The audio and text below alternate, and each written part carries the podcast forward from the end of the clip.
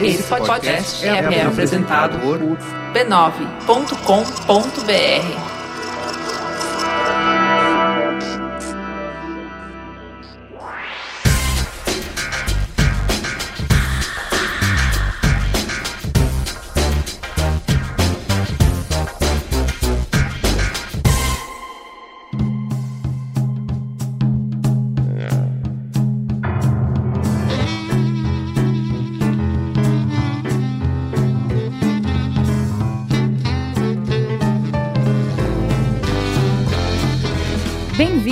tribo da polêmica, povo curioso, inconformado, inquisidor. Esse é o Mamilos, o espaço onde mentes inteligentes e corações solidários se encontram para debater e tentar fazer sentido desse mundo cada dia mais maluco. Eu sou a Juva Lauer e comigo está o sotaque mais delicioso da podosfera, a Cris Bartz. Aumenta o som que a polêmica vai começar. E você pode falar conosco pelo Facebook do Mamilos no Twitter e Periscope no perfil arroba mamilospod, pelo e-mail mamilos.b9.com.br e pode contribuir com esse lindo projeto no Patreon, patreon.com mamilos. E ó, é o seguinte, som do Mamilos essa semana. Gente, que som é esse? Que demais! Quem são esses cantores, né, Ju? Toda hora vem um falar: Nossa, eu quero tudo isso pra mim. Então, ouvindo centenas de vezes isso, e como se a gente já não tivesse trabalho suficiente, a gente decidiu criar o Pinterest do Mamilos. Aí você fala, mas como assim um Pinterest para reunir músicos?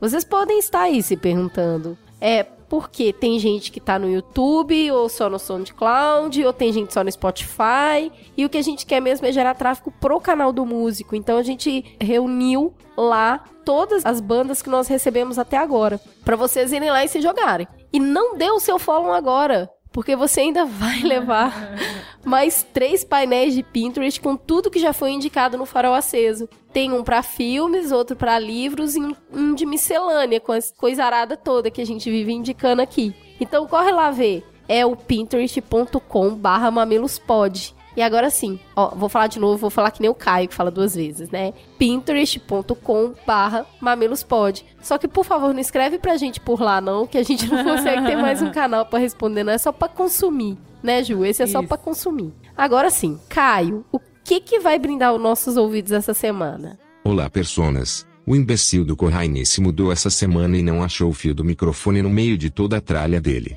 Então me colocou pra trabalhar no lugar. Vou apresentar para vocês o som que irá trilhar o nosso querido Mamilos de hoje. Lembrando sempre que você pode enviar a sua sugestão para o e-mail somdomamilos@b9.com.br somdomamilos@b9.com.br. E nesta edição, nós iremos ouvir a Bluebell, a cantora e compositora que incorpora pop jazz em músicas amorosas e bem-humoradas. Então fiquem aí com Bluebell, no som do Mamilos.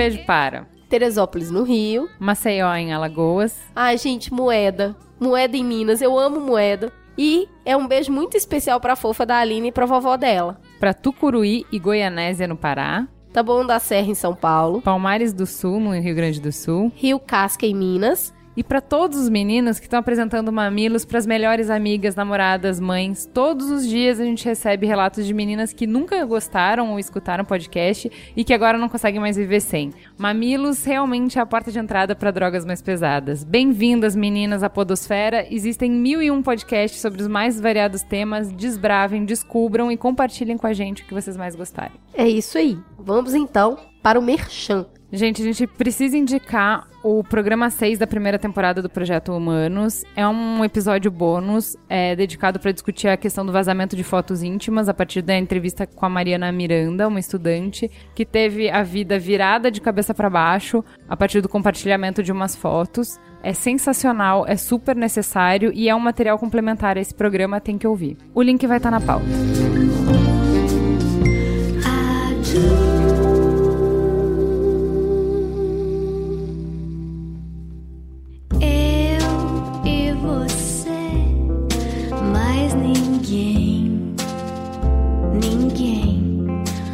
Não fala que eu discuto. Conta aí, Juliana. Você que ama Mamilos e nos escreve pedindo para não parar de fazer o programa, que é uma utilidade pública, por favor, vai agora no iTunes e dá cinco estrelas pra gente. Isso, vai lá agora. Isso ajuda muito a trazer novos ouvintes. Então, por favor, escrevam a recomendação que a gente vai selecionar comentários mais legais e ler no programa também. Então, por favor, recomenda a gente lá. Fala, gente, é muito legal, vai. No programa passado, a discussão foi super polêmica. Várias pessoas reclamaram de não ter um participante que fosse do Rio de Janeiro. A gente tentou alavancar o programa o máximo possível para que ele fosse inclusivo e falasse de uma questão pontual do Rio, mas que acontece em vários lugares do Brasil. Eu entendo as pessoas falarem, ah, você nem tá aqui e fala disso. Igual a gente não tá em Brasília e fala de lá, igual a gente não tá em Londres e fala de lá também, e não tá na Síria e fala de refugiados. E é claro que no meio disso, deixa de falar alguma coisa que seja pontual da cultura, mas a gente fez todo esse esforço para discutir um tema que atinge o país inteiro. E tem um comentário que foi feito no site que senta que lá vem textão, mas ele reúne uma conversa muito rica e é ele que a gente vai colocar aqui como o único comentário desse programa, porque na verdade ele faz um apanhado e um apanhado de dentro. Então, primeiro, Patrícia, muito obrigada por contribuir com a discussão e trazer um conhecimento muito válido. Vamos lá. Só deu São Paulo nesse debate. E com isso, acho que muita coisa vocês não conseguiram captar porque faltou um pouco de conhecimento sobre o Rio. Vou tentar dar essa visão como carioca. O fenômeno arrastão é muito antigo no Rio de Janeiro, tão antigo quanto o menor de rua. Muitos têm na cabeça que esse menor é faminto, abandonado, lendo engano. Os famintos são fracos. Até cometem alguns roubos, mas apanham fácil da polícia. Passam mais tempo esmolando. O garoto que faz um ganho é diferente. Ele muitas vezes tem sim família, mas ele não concorda que tem que trabalhar e ganhar pouco. Aquela vida irrita ele. E a reação é ir causar fazer arruaça, perturbar pessoas no ônibus, danificar o transporte público. Eles puxam cordão aqui, um relógio ali e os cobiçados celulares. Falam aos berros entre si, batucam, entram sem pagar, dão tapa nas pessoas na rua através da janela do veículo em movimento, usam bermuda, óculos de sol, tênis ou chinelo, boné, cordão. Eles não estão com fome nem maltrapilhos, são fisicamente grandes e fortes. O arrastão começou quando esse grupo, vamos chamar essas pessoas aqui de espertalhões, entre aspas, percebeu que unidos venceremos. O que aconteceu em Copacabana não é novo, não tem como ser novo. A novidade é a garotada sarada reagir. Veja bem, discordo da reação deles completamente. Vamos continuar olhando os atores dessa peça e tentar entender que reação foi essa. O típico espertalhão não sai apenas com o colega para fazer arruaça em fim de semana de sol no Rio. Ele deixa de ser o que era nos outros dias? Óbvio que não. O espertalhão é o garoto que, na escola pública, tá indo só porque o juiz mandou, porque ele foi pego e solto, porque é menor e a estrutura de encaminhamento não funciona, ou porque, de alguma forma, foi obrigado, senão não estaria ali. Ele está lá fazendo baderna e agredindo professores. Eles inviabilizam a aula. O espertalhão, quando não dá praia, tá agindo no centro. O espertalhão vira e mexe, tá postando foto com arma em rede social e se gabando de uma vida de esperteza e droga. Alguns até são presos. Assim, quando calha de ofenderem algum policial da área deles. O espertalhão engrossa a fileira do chamado Geração Nem Nem. Todo mundo por aqui sabe isso porque a gente já cansou de escutar os papos deles quando estão no busão. O espertalhão típico é resultado de 1. Um, falta de um sistema de ensino público decente. 2. Falta de orientação por parte da família em alguns casos. 3. Uma cultura de merda que ensina que trabalhar é coisa de otário.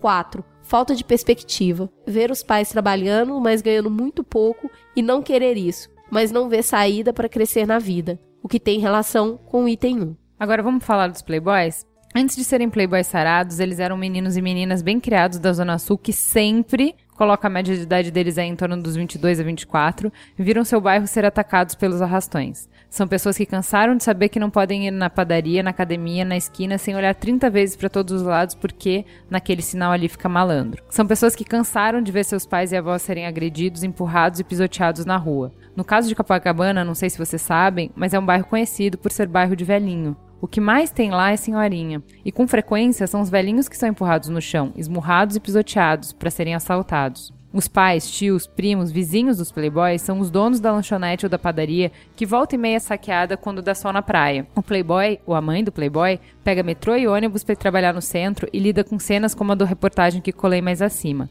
O playboy já cansou de ver arrastão na praia, arrastão na rua, arrastão no sinal de trânsito, arrastão na padaria, arrastão onde ele vai trabalhar, arrastão na noite, arrastão quando tá no engarrafamento. Mas adivinha? Isso não é exclusividade do playboy. O mesmo ônibus que o Playboy pega tem um cara lá de Nova Iguaçu fazendo baldeação, que acorda às 5 da manhã para trabalhar. Ou mesmo de gente do subúrbio, que também acorda às 5 horas porque mora longe o trânsito é uma merda. E também da favela, que pega cedo no serviço. Todas essas pessoas, das mais variadas faixas de renda, tentam ir à praia no domingo e sofrem com os arrastões, ou passam por isso durante a semana de trabalho. Mas só falam dos playboys, dos riquinhos alienados da Zona Sul. Por isso, gostei muito quando a Ju falou em cegueira ideológica e é isso que rola mesmo, no Rio de Janeiro. A realidade é que argumentos clichês de esquerda e argumentos reaças criaram uma discussão que nunca termina, que bate sempre na mesma tecla sobre os privilégios de uns, prejuízos de outros e não visualiza o prejuízo geral. A realidade é que o nosso governo e nossa polícia usam a população, toda ela, como refém. A realidade é que esse problema é antigo e que os policiais podem sim dar conta quando querem, mas quando não querem, deixam correr solto, porque o resultado disso muitas vezes é poder achacar comerciante para que ali, naquela rua, não tenha baderna. Isso é assim porque é dessa maneira que o governo Cabral, que está aqui desde 2007 continua através do Pesão, mantendo desde o início o Beltrame como nosso secretário de segurança, mantém as coisas. Isso é assim porque dar esse tipo de poder para nossa polícia, de achacar os outros e fazer seu salário, é a forma que encontraram de manter uma tropa leal de delinquentes mal pagos achando que tem o melhor emprego do mundo e que farão qualquer absurdo que seus chefes mandarem para manter esse privilégio. Isso é assim porque toda essa guerra de classes entre as idiosincrasias de ricos e pobres nessa cidade mantém todos distraídos, enquanto os nossos governantes nos fazem de reféns. É útil manter as pessoas irritadas e brigando entre si, porque assim elas aprovam redução de maioridade, elas aprovam que se faça revista preventiva, aprovam qualquer absurdo que essas autoridades acharem útil. Isso que aconteceu em Copa nesse fim de semana aconteceu porque o Beltrame quis. Aconteceu porque ele se sentiu desafiado. Aconteceu porque ele não gostou da pressão popular contra o autoritarismo de barrar gente pela cor da pele. Aconteceu porque quem esse juizinho pensa que é? Aconteceu porque o Beltrame mandou segurar a polícia. Pode ter certeza. Quem tem alguma dúvida de que eles podem tranquilamente mapear quem são esses jovens, fichá-los e montar um esquema para pegar em flagrante com toda a facilidade do mundo, inviabilizando os arrastões até que os espertalhões se cansem. E tem sido assim há anos. Quer protestar contra o autoritarismo da polícia?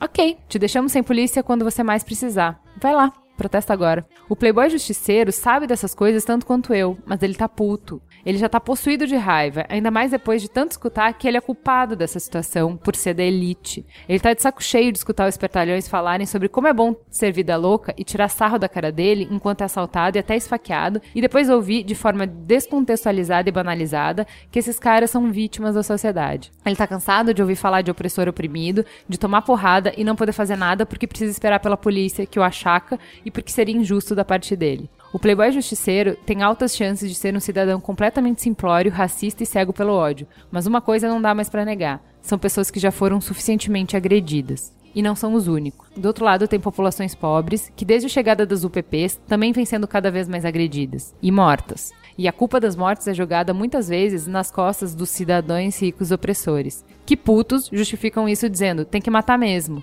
Nisso, todo mundo tá com raiva, todo mundo tá certo e todo mundo perde a razão. E ninguém enxerga quem realmente manipula as cordinhas. O resultado é o Rio de Janeiro explodir mesmo. Que orgulho desse comentário, né? Porque traz uma realidade muito bem pontuada. O lado de quem tá lá que é espertalhão, mas que viu uma realidade muito crua e não aceita essa realidade, uma realidade ruim, e o lado de cá de quem está sendo exposto à violência e que não aguenta mais isso e que acaba perdendo a cabeça por um lado de ódio. Então é muito rico. Muito obrigada por compartilhar isso com a gente. É, eu complementaria dizendo que, assim, não só esse comentário, mas, assim, a discussão lá no post realmente ferveu. Vocês, mais uma vez, responderam ao nosso chamado de que a proposta não é encerrar o tema. Então, a gente colocou o tema para debate e, assim, a gente levantou a bola, vocês cortaram lindamente. Tá muito boa a discussão. Eu queria só encerrar falando que assim, eu coloquei no grupo fechado do Mamilos que a gente ficou super pesado com o programa da semana passada, porque é uma sequência de temas que a gente tem tratado que parecem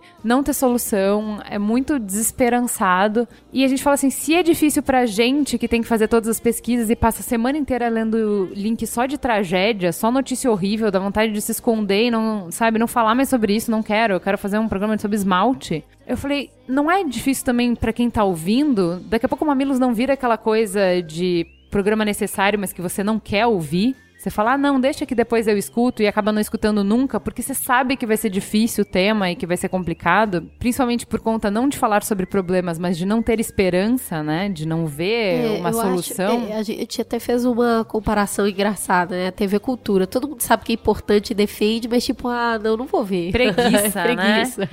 E aí, a gente recebeu vários comentários muito legais, mas eu vou ler só um trechinho para vocês que eu acho que foi muito inspirador para mim, que o Eric colocou a frase do escritor chinês, o Lin Yutan, que é: a esperança é como um caminho no campo. Nunca houve uma estrada, mas quando muitas pessoas caminham sobre ela, a estrada passa a existir. E aí ele diz pra gente: se você olhar para trás, vai ver que tem uma estrada se formando debaixo dos pés mamileiros dos que seguem vocês. Por isso não parem. A gente tá junto. E, gente... Depois disso, né? Vamos abraçar e vamos lá. Com as baterias devidamente recarregadas, então, vamos destrinchar mais um tema dificílimo e polêmico que é a teta do mês.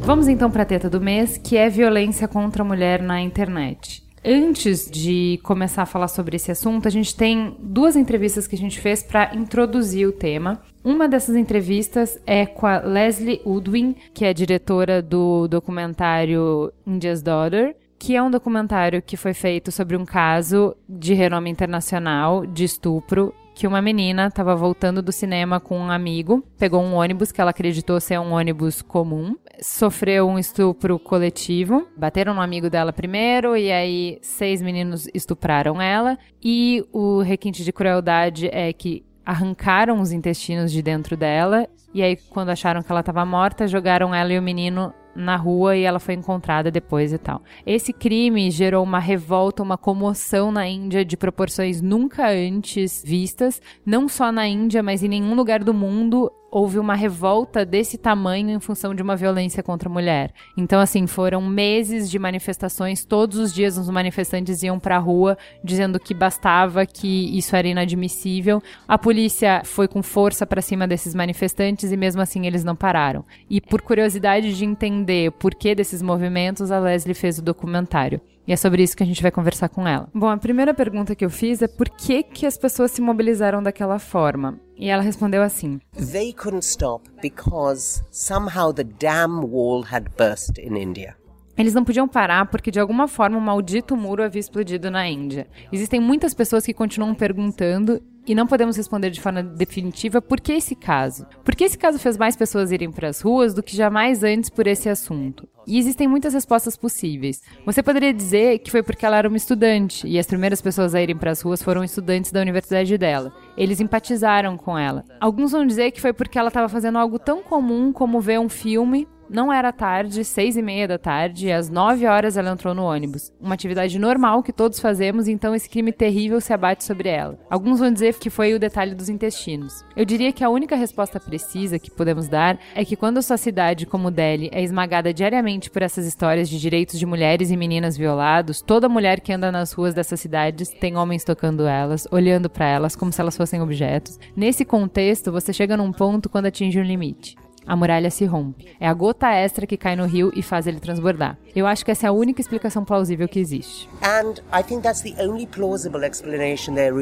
Really. Aí eu pergunto de novo. Crimes como esse gritam psicopatia, que é um distúrbio muito raro e externo. Não nos pertence, não há nada que precise corrigir em nós. Mas manifestações tão intensas e persistentes mostram que as pessoas não percebem dessa maneira. A revolta não era contra esses indivíduos apenas. E além, o grito era para um pedido de reforma na sociedade. E aí ela responde: And that actually is a very important point because you see Esse é um ponto muito importante na realidade. Muitas pessoas na Índia reclamaram que eu dei uma plataforma para os estupradores porque eu os entrevistei. Eles falam desses estupradores como se eles fossem maçãs podres em um barril. E aqueles que acreditam no enforcamento, coisa que eu não acredito, estão muito felizes que eles receberam sentenças de morte. Porque eles pensam, vamos liberar nossa sociedade desses monstros. E a verdade não poderia estar mais distante disso. O mero fato de que tantas pessoas foram às ruas e por tanto tempo é evidência e prova que a violência contra a mulher é onipresente, está em todos os lugares e é lugar comum. Isso é um fato muito importante de se reconhecer. Isso mostra que todas as pessoas que tentam se distanciar desses estupradores estão absolutamente enganados. Eles têm a cabeça enterrada na areia e se recusam a fazer um exame íntimo. Em resumo, quando eu fui para lá, eu estava convencida de que eu encontraria com monstros, psicopatas. A mídia me falava que eles eram monstros, e eu juro para você que nenhum desses homens é nada além de seres humanos normais, comuns, sem distinção. Dois deles eram homens extremamente sensíveis. Então, a verdade é muito mais assustadora. A verdade é que nós não estamos lidando com maçãs podres em um barril. Nós estamos lidando com um barril que está podre. E é o barril que apodrece as maçãs. Esses homens não são a doença, eles são os sintomas da doença. E a doença é um mindset. A doença é a desigualdade de gêneros, ponto final. A mesma doença que faz de mim, como mulher, me sentir completamente mal representada nas decisões que governos e corporações fazem ao redor do mundo. A mesma doença que seleciona meninos acima das meninas, que joga ácido nos rostos de meninas, que trafica meninas, que pratica mutilação genital em mulheres ao redor do mundo, que estupra e espanca a namorada ou a esposa em casa. É a mesma doença. Esses são todos sintomas de desigualdade de gênero. E a única forma que vamos progredir é mudando esse mindset. E só existe uma forma de mudar um mindset, e é a educação. Quando você pensa sobre isso, como a gente espera que esses estupradores se comportem? Quando a sociedade os ensina a olhar para uma mulher de determinada maneira, é a sociedade que é responsável pelas suas ações. Aí eu perguntei, como assim? Como a sociedade programa eles? Well, I can tell you about India. Olha, eu posso te contar sobre a Índia, porque eu fiquei dois anos e meio pesquisando, porque o caso aconteceu lá. Na Índia, quando uma criança nasce, se é um menino, o costume é distribuir doce nas ruas e celebrar o nascimento. Se a criança é uma menina, não tem distribuição de doces. Familiares e amigos vêm prestar condolência e dizer: Ah, não se preocupa, da próxima vez vai ser um menino. Se isso é uma coisa que você testemunha como menino, você tem uma irmã que nasce e você vê como a sociedade reage, claro que você vai pensar: meninas têm menos valor. E é tudo sobre o valor de um ser humano. Qualquer que seja a discriminação ou violação, Tutsis e Hutus lutando em Ruanda ou a violência contra mulheres que é endêmica no mundo, tudo se resume a valores. Na realidade, em Ruanda, durante o genocídio, nós vimos que um lado era encorajado no rádio e pelo presidente a chamar o outro lado de baratas. Tinha uma campanha montada para chamá-los de baratas e cachorros, para que eles pudessem ser privados de valor aos olhos daqueles que o governo queria que os assassinasse. Então, quando o menino sabe que ele deve sentar à mesa e ser servido pela mãe e pelas irmãs, quando ele vê que mesmo a irmã mais velha tem que esperar até todos os homens comerem para poder comer, esses todos são costumes sociais que programam esse menino. Adicione isso pornografia, que todos os estupradores que eu entrevistei consumiam, e o que você poderia esperar? É claro que eles vão estuprar. Você está criando esses estupradores, você está encorajando eles. You're encouraging them. Aí eu perguntei, não, calma. A cultura diz que as mulheres têm menos valor, mas ela não diz que você pode ser violento. Well, it doesn't matter if you're. Não importa se você escuta que pode ser violento. Se você está lidando com alguém que não tem valor, é claro que você vai ser violento. É claro que não vai sentir a dor que está prestes a infligir na pessoa ou se importar com isso. É isso que encoraja a violência. That's what encourages violence. Aí eu provoco mais um pouco. Acho que existe um salto grande entre dizer que alguém não tem valor e dizer que tá ok fazer o que você quiser e nunca vai ser punido. Porque eu acredito que o sentimento que compele essas pessoas é que eles não vão ser punidos, de que é ok fazer isso. Both those things are true. And let me give you the actual evidence of this. As duas coisas são verdade. E deixe-me te dar a verdadeira evidência disso. Eu sentei em frente do estuprador chamado Gorov, que tem 34 anos e não estava envolvido nesse caso. Esse foi um dos dois casos que eu pratiquei antes de entrevistar os estupradores que eu precisava para o filme. Eu sentei em frente a ele e o entrevistei por três horas. Ele me contou em grandes detalhes sobre o estupro que foi a causa dele estar na prisão. Ele foi sentenciado a 10 anos. Ele estuprou uma menina de 5 anos. E ele me contou com riqueza de detalhes cada coisa do incidente. Como ele fez, como ele pegou ela pelos dois lados, como ele rasgou a calcinha, mas deixou o vestido. E eu vou te contar por que ele fez isso, porque ele me contou. E esse foi o maior insight que eu tive em toda a jornada de produzir o filme. Ele contou que os olhos dela estavam abertos, arregalados de terror. Contou como ele colocou a mão sobre a boca, mas deixou o nariz livre para ela respirar. Todo o detalhe possível ele contou. Em um certo momento, ele estava sentado na cela e eu estava entrevistando e perguntei, Goro, qual é a altura dela? Ele levantou da cadeira, com um meio sorriso, porque estava envergonhado em função da câmera, não porque era maluco, é um homem muito normal, e colocou a mão na altura dos joelhos. A essa altura eu disse: agora você precisa me ajudar a entender. Qualquer que seja a verdade, diga. Você acabou de descrever o quão pequena ela era. Você acabou de descrever o quanto os olhos estavam arregalados de terror. Você sabia que nessa cultura você estuprar essa menina significaria o fim da vida dela. Acabou. Ela está em desonra e vergonha. Ela nunca vai encontrar um marido. Ela provavelmente não vai sobreviver ao trauma com qualquer grau de normalidade. Eu até consigo entender que alguém tenha tanto calor no corpo que sinta a necessidade de se livrar disso e procure pela coisa mais próxima. Minha imaginação consegue alcançar isso. O que eu não consigo entender é como é que você cruza essa linha. Então me ajuda a entender isso. Primeiro ele me olhou como se eu fosse de outro planeta, por ter sequer perguntado uma coisa dessas. Então ele me respondeu, palavra por palavra, tá gravado. Ela era uma mendiga. A vida dela não tinha qualquer valor. Então aí tá seu link entre falta de valor e um ato violento. Não importava. Esses estupradores, os sete, em 30 horas que eu passei entrevistando eles, nenhum deles expressa um segundo de remorso. Pelo contrário, o que eles estavam dizendo era: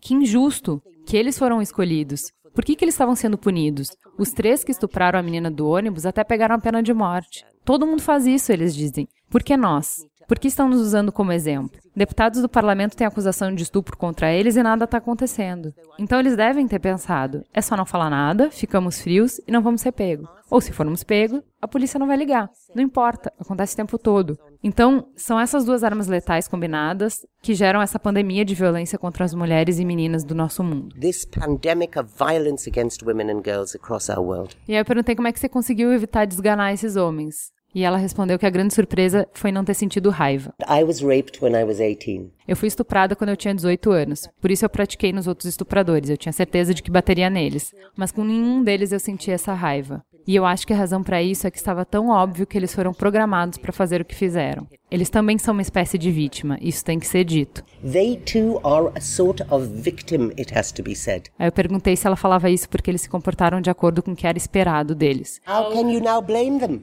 If you as a society have taught them Como você poderia culpá-los? Se você, como sociedade, ensinou a eles que isso está ok, de que tá ok usar pornografia, nas quais a mulher é meramente um objeto sexual, então você fica viciado em imagens mais selvagens e mais violentas e precisa cada vez mais disso. É muito irônico que o governo indiano tenha banido o meu filme que clama pelo direito das mulheres. Algumas semanas eles baniram uma série de sites pornôs e isso gerou um clamor tão grande da população e da mídia que em uma semana eles suspenderam essa restrição, mas mantiveram a restrição que existe contra o meu filme. Isso é nojento e mostra quais são os valores. and this shows what the values are. Agora vocês vão ouvir a entrevista que nós fizemos com o Sérgio Barbosa, que é um brasiliense radicado em São Paulo e que trabalha há muito tempo na questão da violência contra o homem. Ele é um professor universitário formado em filosofia e sociologia e atualmente ele trabalha com homens autores de violência em Taboão da Serra e com a doutora Gabriela Mansur, onde ela coordena a parte jurídica e ele a parte de desenvolvimento do grupo dos homens.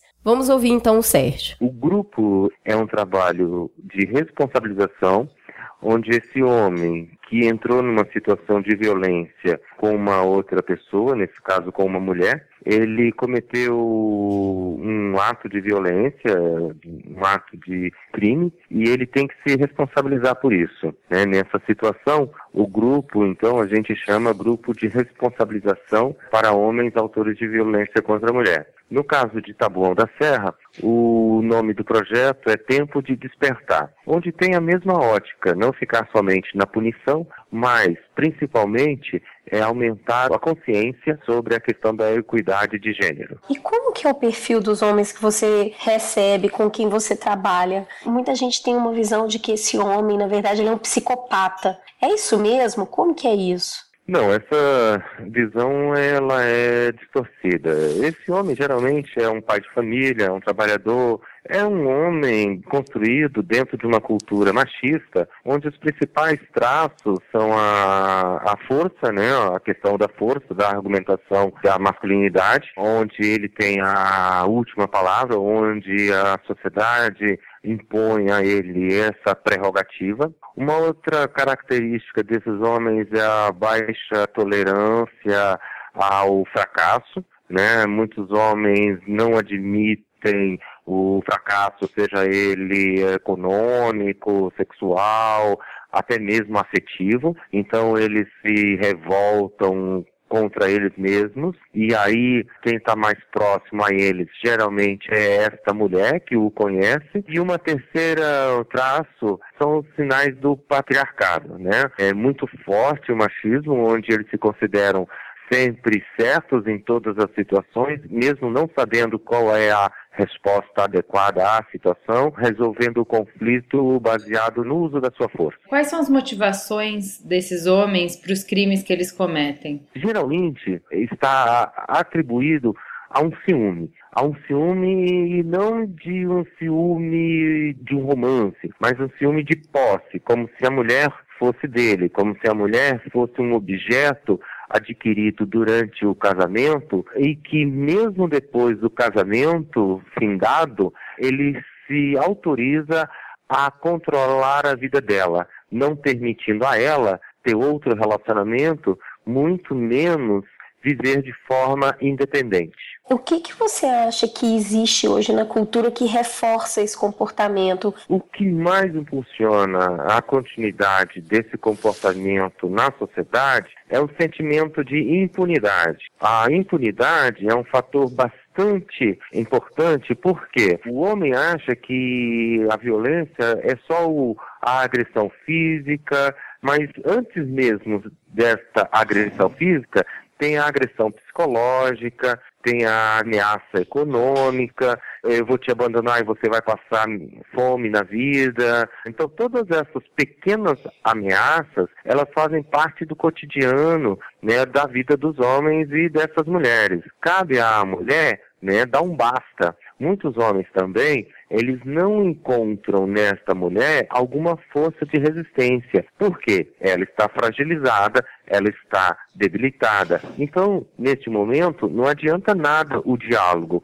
porque esse diálogo não vai ser feito de partes iguais. Porque todas as forças sociais, culturais, principalmente agora e infelizmente religiosas, reforçam o lugar desta mulher na sociedade como passiva, aquela que tem que aguentar, aquela que tem que pensar na família, aquela que tem que pensar nos filhos, o que irão falar desta mulher, como se todo o problema caísse na mulher. Que, por que, que a violência ela é tão perversa? Porque ela justamente inverte os papéis. O homem, que é o agressor, passa a ser enxergado pela sociedade como vítima dessa mulher que se emancipou. E a mulher que se emancipou passa a ser enxergada como a culpada pela desestrutura familiar. Só isto já é um terreno fértil para a violência, ou seja, a mulher sempre vai ter que trabalhar fora e em casa. Ao homem não, cabe unicamente o papel de trabalhar fora de casa. Dessa experiência que você tem dentro desse contexto, eles se arrependem do crime que eles cometeram? Nós não trabalhamos com o conceito ou a definição de arrependimento, porque arrependimento significa culpa. E por nossa experiência, muitos homens já se arrependeram antes nas suas relações e praticaram a violência de novo dentro daquele ciclo de violência. Melhor para a questão de arrependimento a gente usa a palavra, o conceito de responsabilização, porque ele está consciente daquele fato que aconteceu e ele vai buscar então as razões, as motivações que efetivaram essa violência contra essa mulher. Então, a palavra mais apropriada no nosso trabalho é responsabilização porque aí ele vai compreender esse processo de não mais agredir a esta mulher ou outra qualquer mulher na sociedade. Sérgio, quem ama bate? Não, quem ama não bate. Amor não significa violência, amor não significa humilhar a pessoa. A violência destrói as relações afetivas e falar que uma mulher está com um homem por, que sofre violência porque o ama muito, ela tem que correr para um centro de atendimento, um centro de apoio, porque ela pode estar correndo, inclusive, um risco de vida, e por isso que o feminicídio vem aumentando em nosso país. Você falou sobre responsabilização. Quando ele chega para você Qual é a compreensão dele sobre responsabilização e o que, que você consegue fazer evoluir ao longo do trabalho? Quando o homem chega ao nosso trabalho, ele chega espumando de raiva, com muito ódio de todas as mulheres, porque as mulheres significaram a ruína do castelo de areia deles. Isso é uma frase tirada de um dos participantes. Por quê? Ele entende que está sofrendo uma violência. Ele não vê que ele que começou a violência ou ele se envolveu na situação de violência dentro de uma sociedade também patriarcal, onde ele também tem a responsabilidade por isso. Então, durante os encontros, é feito uma dinâmica de espelhamento, onde ele vai escutar a conversa de outro homem, ele vai colocar as suas ideias, vai trocar ideias com outro homem que agrediu outra mulher e vai se colocar no lugar desta mulher e no lugar deste homem. E aos poucos, durante os encontros, ele vai alterando aquele repertório onde ele se julgava né, vítima da mulher, ele começa a entender a situação de outras mulheres, porque dentro do processo de socialização, ninguém nasce violento. Infelizmente, os homens aprendem violência dentro dos grupos sociais. Então, para entre aspas, desaprender, fechar aspas, é necessário um grupo, um coletivo de homens para que ele possa também ver que há uma saída desse conflito sem a utilização da violência. E nesse processo, qual que é o ponto de virada? O que, que acaba despertando a sensibilidade dessas pessoas, provocando a sua mudança? Você já esbarrou um pouquinho na empatia? Qual que é esse caminho? Quando ele deixa de falar que ela é a culpada, que ela não cuidava dos filhos, que ela não fazia comida, que ela não arrumava casa, quando ele começa a falar, é, eu deveria chegar em casa e também ajudar, eu deveria chegar em casa e levar os filhos para a escola, quando eu deveria chegar e preocupar com coisas da casa e, parar de persegui-la.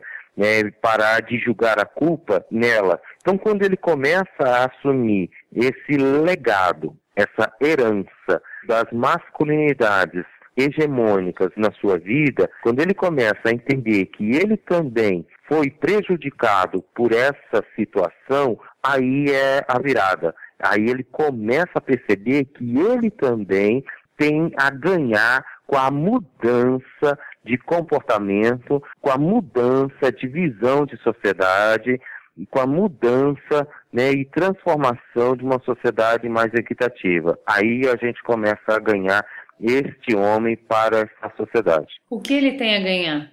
O que ele tem a ganhar são relações mais prazerosas, são relações mais afetivas, verdadeiras, não uma relação baseada no medo. Muitos homens falavam que suas companheiras ou ex-companheiras tinham muito medo deles e não expressava as suas opiniões, porque no momento de expressar uma discórdia, uma opinião discordante, ele se enfurecia. Com o nosso trabalho, ele aprendeu a escutar opiniões diferentes e a ver outros horizontes. Então ele só começa a ganhar. Ou seja, o movimento feminista não é só bom para as mulheres, é bom também para os homens, porque os homens começam a entender que o patriarcado e o machismo também é uma coisa ruim para o próprio homem. Todo homem tem salvação? A princípio, sim, todo homem tem salvação, desde que seja feito um trabalho, né, acompanhado, um trabalho bem elaborado. Claro, cada homem entra dentro de uma categoria.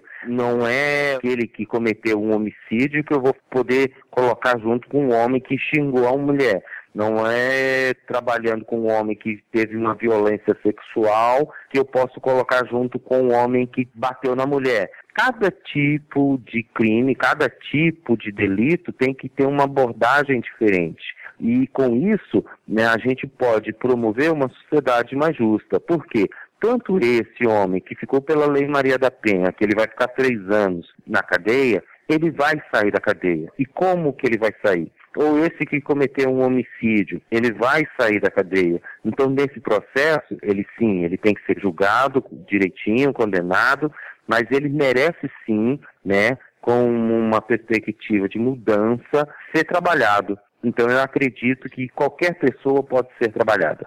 É isso que eu ia te perguntar, Sérgio. Quando você apresentou o projeto, não ficou muito claro. Primeiro, se é uma pena alternativa e se for uma pena alternativa, ou seja, não implica em prisão, ele faz essa pena ao invés de ir para prisão, para que tipos de crime que ele pode ser aplicado? Então, o trabalho de responsabilização com homens autores de violência contra a mulher não é uma aplicação de pena alternativa. Se ele tiver que ser condenado, ele vai ser condenado. Se tiver que ser preso, ele vai ser preso. O nosso trabalho, ele é um complemento, né, a esse processo de condenação. Sim. Nós já tivemos casos que homens que foram condenados a oito meses, dois anos, e eles, logo na soltura, eles foram obrigados também a passar pelo trabalho. No nosso tipo de trabalho, atualmente, nós não aceitamos tentativa de homicídio, violência sexual, estupro ou qualquer outro tipo, e nem reincidência, porque dentro desses tipos de violência já existe o Código Civil. Então, nós abordamos mais os casos de ameaça, xingamentos, para quê? Para prevenir. Então, é bom que toda mulher que já receba esses tipos de violência, xingamento, ameaça, né? O cara jogou a comida na cara dela, cortou o vestido, perseguiu, né? Já comece a ficar esperta e comece a denunciar, porque esse tipo de crime, ele infelizmente pode evoluir. Violência virtual também, Sérgio? Xingamento na internet, Exatamente. perseguição. xingamento na internet, é, fotos, apesar que vai ter uma lei específica para isso, mas a gente também já está acolhendo esses novos casos, onde esse espaço virtual de mandar mensagem, nós tivemos um empresário que mandou mensagem via Zap, vou quebrar suas pernas e nem precisou se concretizar. O Ministério Público já encaminhou, ele já fez parte do grupo, porque já ameaçou. Então, pronto, já é um crime. Tá certo, não tem que esperar acontecer, né? Não tem que esperar acontecer. Quanto mais cedo essa mulher notar que sofreu um tipo de violência, seja ela patrimonial, física, sexual, nesse sentido, pode denunciar porque ele vai ser investigado e durante esse processo de investigação, em determinados juizados, vai haver uma medida protetiva onde ele vai ter que cumprir a participação nesses centros de reeducação. Bom, e com a gente na mesa para discutir esse tema, nós temos hoje Juliana de Faria, jornalista e fundadora das ONGs Think Olga e da campanha Chega de Fio Fio, e cofundadora da Think Eva, Boa noite. Oi, gente. Também a doutora Maria Gabriela Mansur, promotora de justiça, coordenadora do Núcleo de Combate à Violência Doméstica e Familiar contra a Mulher, na Grande São Paulo 2. Também idealizadora do projeto Tempo de Despertar, que trabalha com homens que cometeram violência contra a mulher, e do Movimento pela Mulher, que trabalha o empoderamento da mulher por meio do esporte. Oi, boa noite. Tá bonito o negócio. Vamos rir porque o tema é tenso, então relaxem os ombros que a gente vai começar a conversar e para isso eu vou colocar um textinho aqui pra gente iniciar. Acordei hoje cedo e postei uma foto minha no Instagram, volante parada no trânsito. Nos comentários li: "Que mocreia, devia bater logo esse carro e morrer". Cheguei no trabalho e recebi um e-mail de um cara que tá consertando meu computador. Achei uma foto sua pelada, sua puta. Se não der para mim, eu vou postar para todo mundo ver. Pouco antes do almoço, pingou um WhatsApp. Abro empolgada, mas era um pênis de um cara que eu nunca vi na vida, dizendo que ia enfiar ele todo na minha boca. Vou no Facebook ver como anda as coisas. Faço um post sobre a situação econômica do país. Um cara responde dizendo que eu devia não trepar há muito tempo para estar tá tão amarga. Sigo pro almoço e vou ler os comentários no meu blog sobre corrida e logo o primeiro diz: Eu sei onde você corre. Aguarde a surpresa que te farei. Só digo que você vai passar alguns dias sem correr. À tarde, atualizei o meu perfil no LinkedIn, porque eu tô bem afim de mudar de emprego. Na sequência chega uma mensagem. Tá linda nessa foto. Imagina o resto. Topa um teste do sofá? Resolvi então postar no Twitter dizendo que não aguentava mais tanto xingamento. Várias pessoas responderam dizendo: Para de mimimi, faca gorda e chata. Ninguém te lê mesmo. Aposto que não aguenta cinco minutos comigo em cima de você, sua fraca. Resolvo rebater um deles dizendo que iria denunciá-lo. Ele responde dizendo que vai quebrar as minhas pernas. Preciso fazer alguma coisa para me distrair. entro em um fórum de game pedindo dicas de um jogo. Um cara prontamente me responde dizendo: Quer morrer? Sai logo daqui. O dia acaba, eu volto para casa cansada, triste e com vontade de desistir. É só mais um dia na internet. Todos os comentários feitos aqui a gente tirou de depoimentos reais de mulheres, montando esse texto, difícil de ler, tô, custei a ler, uh, mostrando um pouquinho do que acontece no dia a dia dessas pessoas. Ju, queria te perguntar a primeira coisa: quais são os tipos mais comuns de violência contra a mulher na internet? Ou por que a internet odeia as mulheres? É boa pergunta. Acho que mais comuns, claro, acho que a gente pode com certeza ressaltar a violência sexual, né? Acho que as ameaças de estupro, comentários acerca da aparência, da vida sexual da mulher. Acho que é, essa é a parte que mais se toca quando a gente está falando de violência online com esse enfoque em mulher, né? Por exemplo? Ameaças de estupro. Eu mesma fui vítima disso. Eu recebi no começo da campanha Chega de Fio Fio, que luta contra o assédio sexual em locais públicos. A gente está falando de uma violência contra a mulher, né? No começo da campanha, quando o assunto ainda não era muito bem entendido, quando as pessoas não sabiam a diferença entre cantada e elogio, né? E, então, essa tentativa de balançar o status quo fazia com que as pessoas não gostassem da campanha e vinham muitas vezes atrás de mim me ameaçando de morte e de estupro muitas vezes, né? Então, pela minha experiência, o que eu vi assim ao meu redor, então foi isso, foi falar sobre a minha aparência, apesar de eu não aparecer em nenhum momento durante a campanha, provavelmente as pessoas mal sabiam quem eu era e mesmo assim falavam sobre o meu corpo, sobre a minha orientação sexual, sobre minha vida sexual e acho que o mais grave ao lado das ameaças de morte são ameaças de estupro, né? E eu vejo isso se replicando muito, tanto é que acho que nos próprios exemplos aí que a Cris leu, tem essa esse fundo sexual muitas vezes, né? Eu acho que a gente até vai entrar depois nesse debate sobre como a internet ela é violenta para todos, né?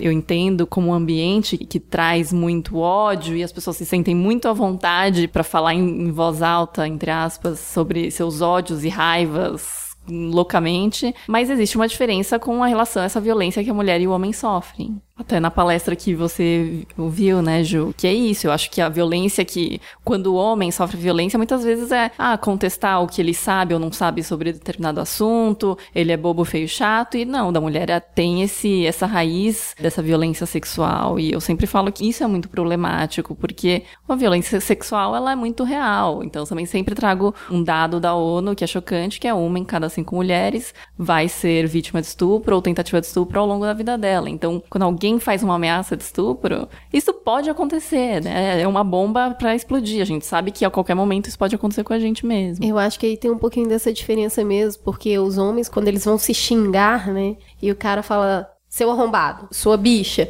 o cara leva aquilo pra ele e fala, isso não é comigo. Isso nunca vai acontecer comigo. Só que quando um homem xinga uma mulher e, e fala, eu vou te estuprar, aquilo é uma verdade pode ser uma verdade, porque aquilo é muito próximo da realidade da maioria das mulheres. Então fica muito longe o que, que é uma simples ameaça de uma possibilidade de realidade. Alguém falou e você fala, você para na hora. Você fala, uau, isso realmente pode acontecer. Então é muito assustador mesmo, é, você tem toda razão. Isso. É, eu queria que a Gabriela falasse um pouco sobre isso, da tua experiência, porque você pega os casos que chegam às vias de fato legais. Então, qual é a maioria dos casos que chega para você? Bom, todos os depoimentos que vocês leram aqui, fui vislumbrando vários crimes, várias práticas de crimes graves contra a mulher. Injúria, que xingar de feia, xingar de mocreia, xingar de, enfim, falar que você é gorda, que você não tem vida sexual, isso é uma difamação e uma injúria que aquela pessoa tem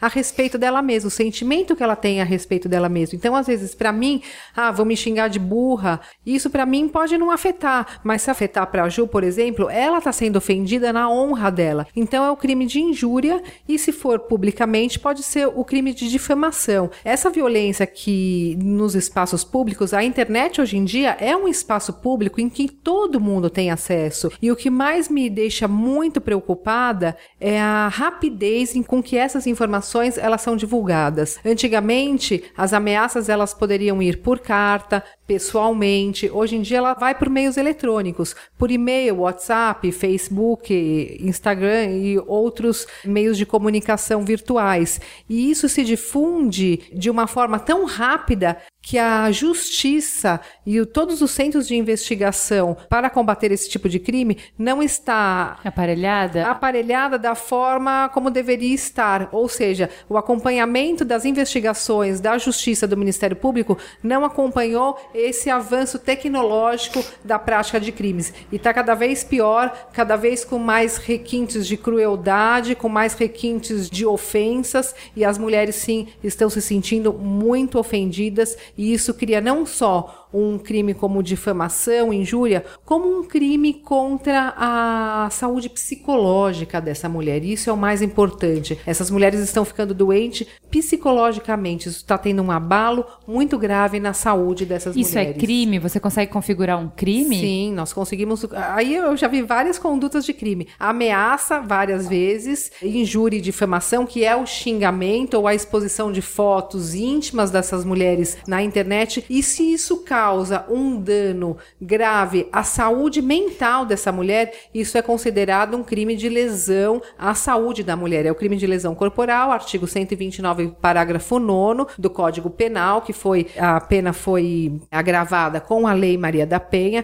que prevê que essas condutas são mais graves. Mas por enquanto, a dificuldade de comprovar isso juridicamente é você mostrar para um promotor, para um juiz, que aquela mulher está abalada emocionalmente, psicologicamente, por conta de uma ameaça via internet, Facebook, e-mails e outros é aí. É isso que eu queria perguntar, porque a defesa não vai ser, gente, mas eu não fiz nada, eu só ameacei de fazer, eu nem estava pensando realmente em fazer, foi só uma coisa que eu falei. Era uma mesmo brincadeira. Assim, mesmo assim eu posso ser responsabilizado? Claro, o ato está consumado. A partir que o, um ato sai do pensamento, da consciência da pessoa e passa para a parte prática, e você chega às vias de fato, as vias de fato não quer dizer bater, vias de fato quer dizer a consumação daquele crime. É o pronúncio de um mal que pode ser efetivado. Isso é crime, como bem disse a Ju. Ah, eu vou te estuprar, como vocês falaram. Ah, eu vou te estuprar. Isso é um crime que ele pode ser realizado. É um mal injusto e real que ele vai pode ser efetivado. Então isso deixa a mulher com medo. Já existe providências legais cabíveis para alguém que simplesmente fizer uma ameaça.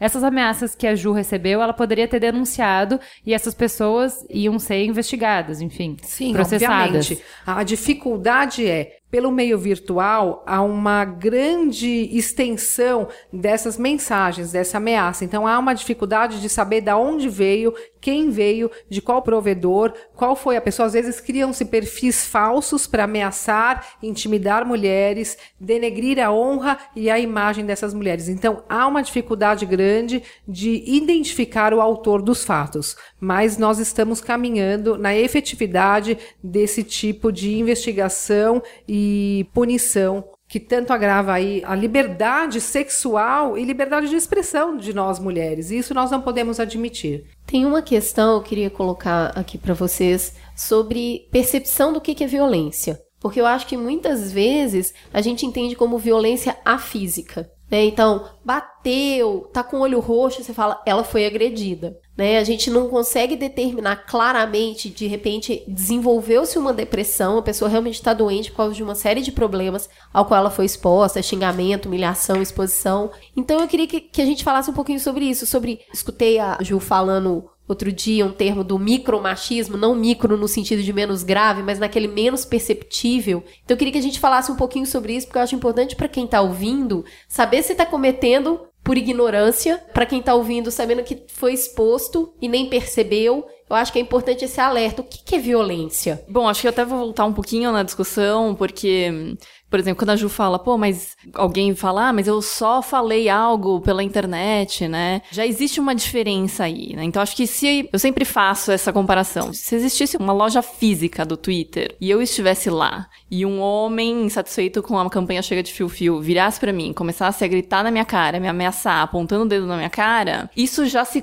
facilmente, até mesmo ó, os próprios funcionários dessa loja física do Twitter facilmente identificariam isso como uma violência, as pessoas ao redor também, porque isso está acontecendo no mundo offline. Só que no mundo online é praticamente a mesma coisa. A gente está dentro de uma loja, entre aspas, do Twitter, né? E quando acontece lá, muitas vezes a gente acha que não tem essa mesma gravidade, porque está acontecendo no mundo online. Muitas vezes as pessoas falam, ah, mas é porque não é no mundo real. E aí eu tento trazer a discussão para falar que é o mundo real, né? A gente não tem mais que fazer essa discussão entre, ah, o online não é real. Tudo é real. Né? O offline e online é vida real, porque você não consegue mais sair do online, né? Eu preciso do meu e-mail para trabalhar, eu preciso estar no Facebook para trabalhar, nas outras redes sociais também. É como eu me conecto com as pessoas que eu gosto e É, que eu gosto disso, porque todo mundo já deve ter visto algum pedido de casamento online. Aquele casamento aconteceu, o pedido aconteceu. E depois as pessoas se casaram. Por que, que quando você está ofendendo online, ele é menos verdadeiro?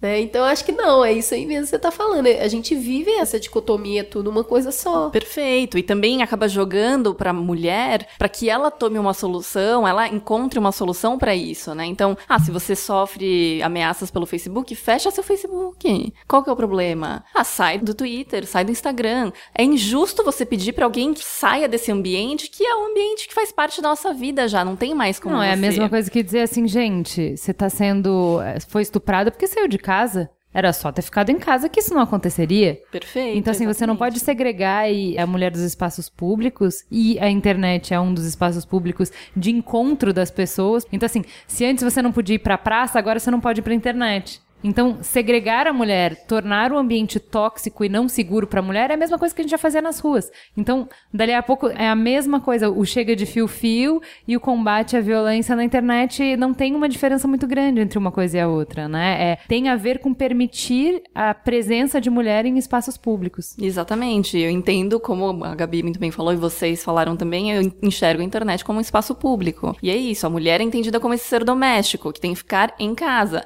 Quando ela sai pra rua, quando ela vai pra internet, então você está abrindo a, a porteira para receber esses tipos de violências, esse tipo de abordagem. É essa sensação que eu tenho. Só queria complementar com dois exemplos para vocês verem como nós estamos falando que a vida realmente, a vida online é uma extensão da nossa vida real. Num caso em que nós tivemos um estupro, eu estava à frente eu, como promotor e o advogado de defesa, era um, a moça tinha saído da balada, estava no ponto de ônibus e ela parou um carro, enfiou ela dentro do carro, ela foi estuprada e largada depois de duas horas em algum lugar. E a defesa falava o seguinte: mas isso é hora de uma mulher estar Jesus, depois não. da balada no ponto de ônibus? Eu olhei pra cara dele e falei, doutor, eu não 2015. vou ouvir o comentário do senhor. Colocando a culpa na vítima de uma situação de um estupro, de um caso grave. E outro dia eu também coloquei no, no Facebook, um, ah, acabei de fazer um caso de violência contra a mulher, em que a menina colocou uma foto na internet e isso disparou aí para mais de eh, 100 milhões de visualizações. Essa menina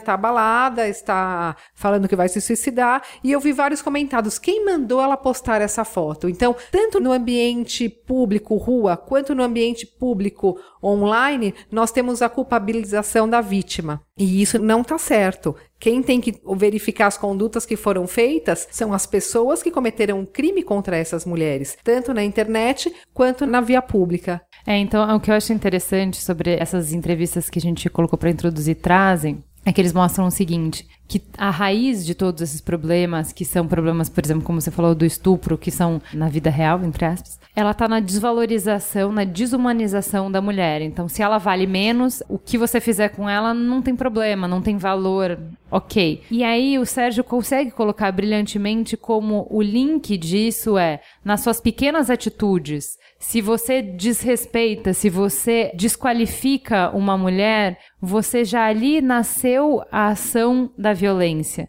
Então, por isso que ele fala que é tão importante você prestar atenção para esses crimes digitais, porque você para a escalada de violência antes que uma coisa pior física aconteça. Né? Então, eu acho que esse link entre o que acontece no offline e no online também é importante, porque as coisas não acontecem no vácuo. Né? Então, assim, é uma série, uma cadeia de fatos que levam até a consumação do ato, né? Então, assim, não colocando a ordem de grandeza de menos importante ou crime menor ou tal, mas é simplesmente entender que se você agir nesse crime, talvez você evite crimes maiores também. Eu acho isso super importante, porque muitas vezes a gente fala assim: você tá louco? Eu chamei a menina de mocréia, você tá querendo dizer que eu tô compactuando com ela ter sido estuprada? E é esse link que eu acho tanto o Sérgio quanto a diretora do filme, quanto a gente tá falando assim: você não fez, mas você cria um ambiente propício para validar aquela ação. Parece que não é tão grave assim. E eu já vi muitas pessoas falando: não viaja. Sabe, eu falar uma coisa na internet é uma coisa, eu não sou a favor,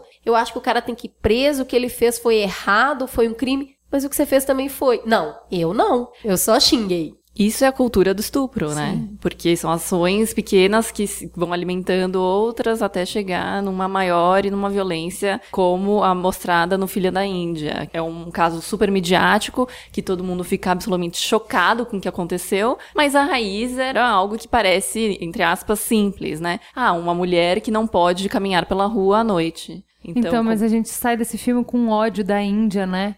Pensando que nojo. E aquele. Assim, a, a, pessoa mais odiosa não são os estupradores, é o advogado, é a pessoa mais odiosa do filme. E aí a Gabi tá trazendo um caso no Brasil, gente. Exato. Por favor, você tá acabando Bom, comigo.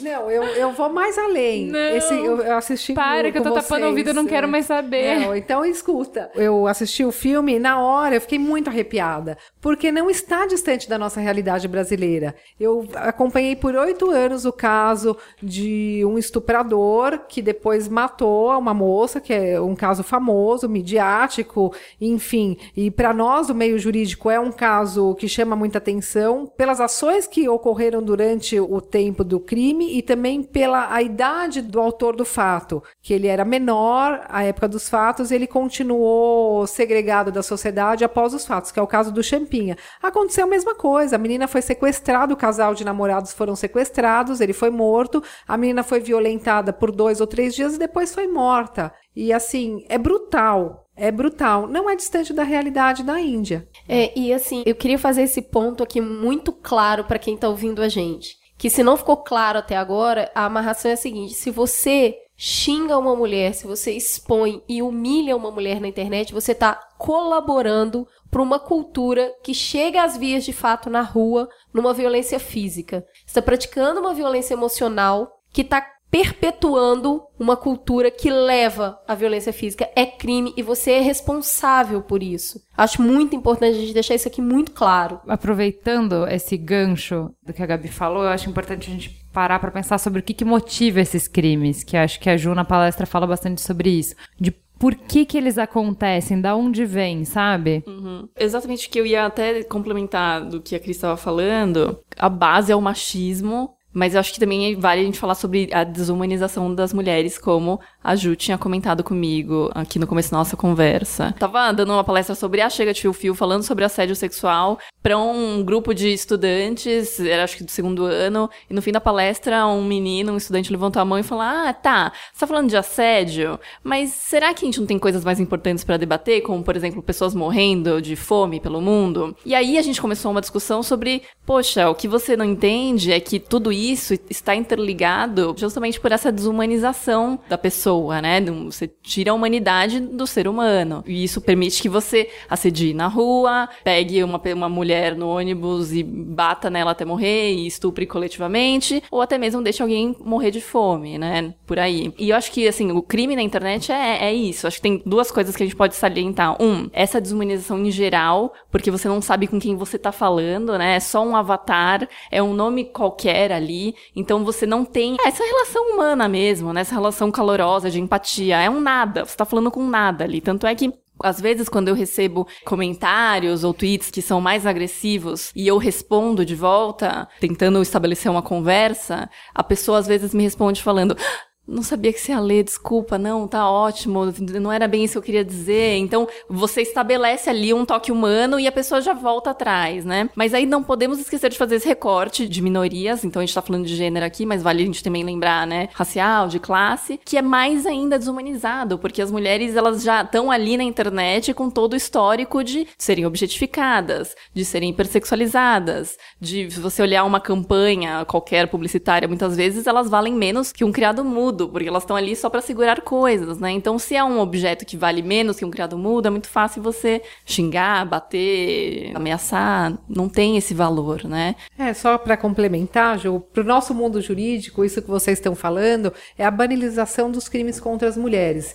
Então, quando ela fala que a pessoa fala, ah, vai falar de assédio, mas tem coisa mais grave, tem pessoas morrendo. Quando é uma mulher chega numa delegacia para dar um depoimento de que ela foi ameaçada, agredida, xingada, ah, espera um pouquinho que agora nós temos coisas mais graves para ver. Tem um roubo, tem um furto, tem um tráfico, tem uma morte e aquele crime contra a mulher ele vai sendo banalizado e isso desmotiva a mulher em denunciar e ela acaba acreditando, ah, é assim mesmo, então eu não vou denunciar. Ela acaba aceitando essa conduta como fatos da como, vida, né? exatamente. né? E isso é, é muito grave. E outra coisa que eu também queria falar é o seguinte: essa prática que a Ju falou do crime. Parece que o crime cometido pela internet tem um filtro entre a pessoa ser presa em flagrante, ela não vai ser presa em flagrante, porque até identificarem quem é e fazerem a prisão em flagrante dessa pessoa, parece que ele tem um tempo para fugir, para se esconder ou para desmascarar a conduta dele, enfim. Então isso fortalece a parte do agressor, do abusador,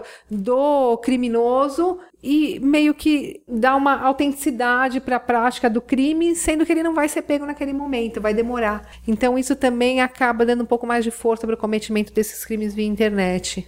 Tem algum caso que você possa compartilhar com a gente sobre a reação de uma pessoa que cometeu um crime pela internet e ela chegou e você teve contato com ela? Qual foi a reação dessa pessoa ao saber que ela estava sendo punida ou processada, qualquer coisa nesse sentido, por uma coisa que ela falou online? Eu peguei muitos casos daqueles top 10, top 100, Nossa. daquelas meninas de escola que eles pegam fotos dos perfis de Facebook, de WhatsApp e colocam assim: ah, essa boquete nota 10 essa vira de costas é um furacão, enfim, vários casos que colocam essas meninas numa situação de constrangimento. Num primeiro momento, elas não se assustam tanto, mas a partir do momento em que aquela imagem denegrindo a figura delas como mulher como adolescentes, como pessoa, né? Como pessoa, como a dignidade da pessoa humana é divulgada para a escola inteira, elas não seguram a onda. E aí começa a preocupação, elas se escondem, elas não vão para a escola, elas ficam deprimidas, algumas se autolesionam, outras tentam um suicídio,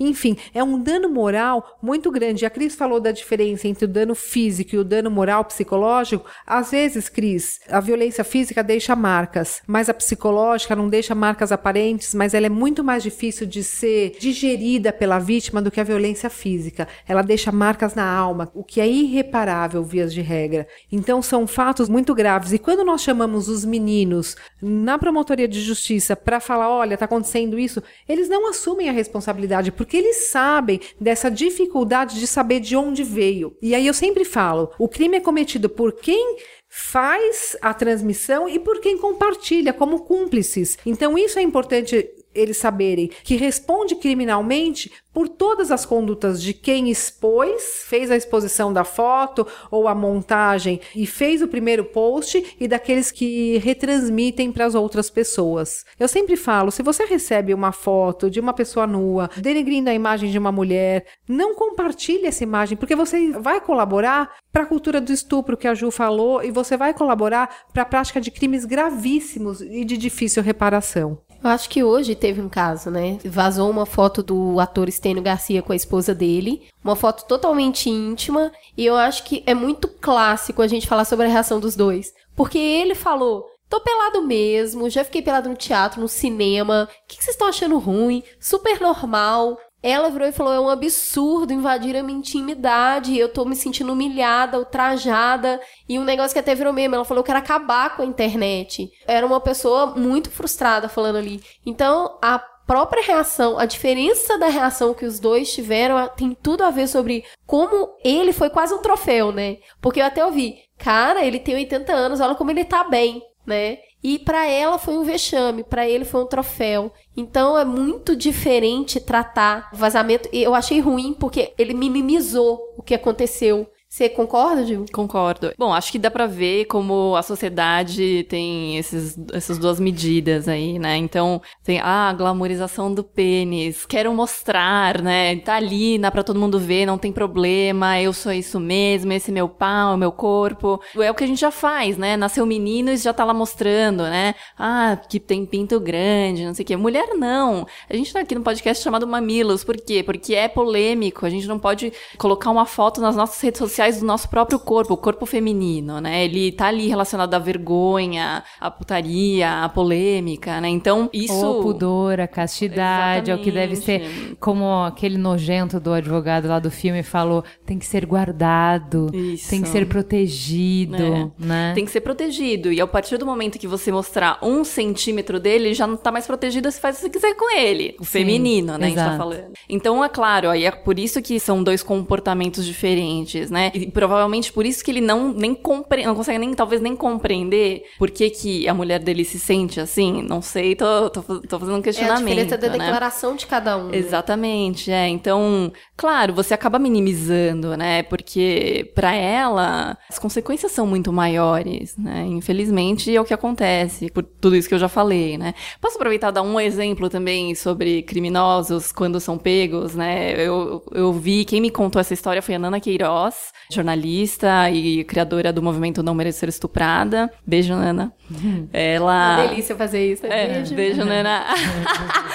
Quando ela começou a campanha, ela também foi uma coisa muito rápida. Então, ela fez um evento no Facebook. Em 24 horas já tinha um milhão de pessoas atendendo o evento. Muitos haters e trolls também. Então, ela também começou a receber um monte de ameaças. E a coisa foi uma loucura, porque de repente as pessoas estavam fazendo eventos no Facebook para não só estuprar ela, mas a, a mãe dela, o marido dela, umas coisas realmente absurdas. Ela pegou, imprimiu todas as ameaças que ela conseguiu e levou para a Polícia Federal. E de todas as milhares de ameaças que ela tinha recebido, conseguiram achar três, três autores, né? Acho que dois eram menores de idade e um era maior de idade. E esse maior de idade tinha escrito para ela algo como: "Prepara o hipoglosa aí essa noite, porque eu vou fuder sua bunda com tanta força que minhas bolas vão sair pela sua boca". Quando pegaram, gentil, gentil um amor, que pessoa, né? Que ser humano. Quando pegaram ele e levaram ele para questionamento, a primeira coisa que ele falou foi: "Mas como assim? Ela não tem bom humor, ela não conseguia entender que eu tava só brincando. Ela não tem bom humor. Jesus, conceito de humor, né, é. pessoal? Só faltava Tem que rever. falar que ela tava precisando. Ah, ela é. vai ver que ela se identificou e se sentiu ofendida, é. enfim. Se alguém me pegasse fazendo uma coisa errada, eu ficava com muito medo. E pelo que vocês estão falando, não tem tipo, meu, a casa caiu, descobriram que fui eu. Pelo que vocês estão falando, geralmente o cara ou ele minimiza, ou ele fala, nah, vai, não tô acreditando que eu tô aqui para responder sobre isso. É por aí mesmo? Não, eles não assumem a responsabilidade e eles tentam sempre falar que foi outra pessoa, ou isso foi de outro computador, não foi o dele, porque é muito difícil você comprovar que aquela pessoa, com as mãos dela, foi ela que foi digitou. ela que fez, foi ela que digitou. Então existe toda essa parte de investigação mesmo para conseguir apurar quem que é. E eles sempre jogam a bomba para outro lado e falam que não. Nossa, a Ju adoraria ter sido promotora desse caso. Maria só também. Pra, só para complementar.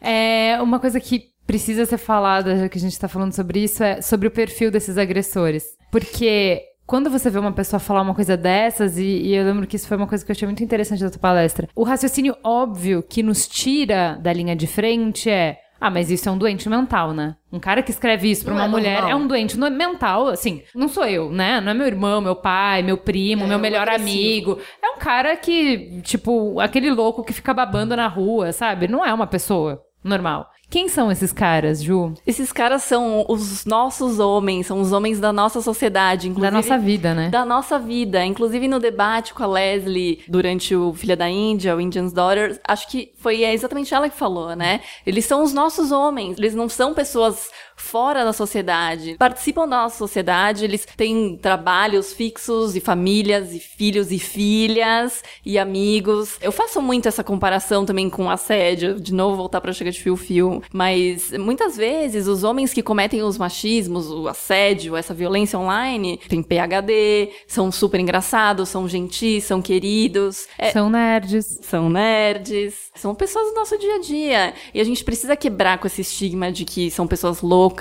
porque senão a gente também tá, ah, é um louco, então vou colocar ele fora da nossa sociedade. E não, não dá, né? A gente tem que resolver o que tá acontecendo com a gente como sociedade, que é o machismo que tá naturalizado. Como brincadeira. Né? Não, é que eu acho que seria mais fácil se fosse o louco, entendeu? Exato. Porque o louco você põe um sanatório e pronto, acabou. O problema não tá em você, né? Exato. Eu... Se você for pôr no sanatório todas as pessoas que são machistas e que fazem algum tipo de violência online, então, meu Deus do céu, né? Acho que a gente vai estar tá todo mundo vivendo dentro desse sanatório, né? Eu vi recentemente uma experiência na internet muito interessante, uma moça russa que foi muito atacada. Eu não sei qual foi o trabalho que ela fez, o que, que ela falou. Ela foi extremamente atacada e ela é hacker. Ela foi achando as pessoas. Então o que, que ela fez? Ela postava a foto da pessoa que atacou e do lado que a pessoa escreveu. Então tá lá o cara fazendo um churrasco com os amigos e do lado uma coisa horripilante que o cara escreveu, do nível que você falou pra Nana. Na outra tava ele com a namorada, o perfil dele é a foto do casamento dele e do lado outra coisa que te embrulha o estômago. Então, assim, eu acho que o trabalho que ela fez foi muito legal de mostrar que são pessoas normais que se sentem protegidas porque estão na internet, porque estão com o avatar. A gente está indo para esses casos muito concretos de violência. Que tá claro que aquilo é uma violência. O que você falou que a Ana não viu, tipo, meu Deus, né? Violência elaborada. E a gente vê hoje um ciclo de pessoas falando para muitas pessoas na internet eu acho legal a gente falar sobre essa responsabilidade do que você está falando, também de não minimizar e de não compactuar com as brincadeiras, com várias aspas, sobre a responsabilidade disso, sabe? De não só não falar, como também não validar. É, eu tô aqui pensando, a gente faz esse trabalho com o autor de violência contra a mulher, com Sérgio Barbosa. Oi, Sérgio, um beijo. Viu, eu te Adoro. E ele vai ouvir, óbvio. Lógico, né? Porque acho que é, senão depois a gente vai, eu vou colocar ele no curso do autor de violência também, que eu vou me sentir psicologicamente violenta.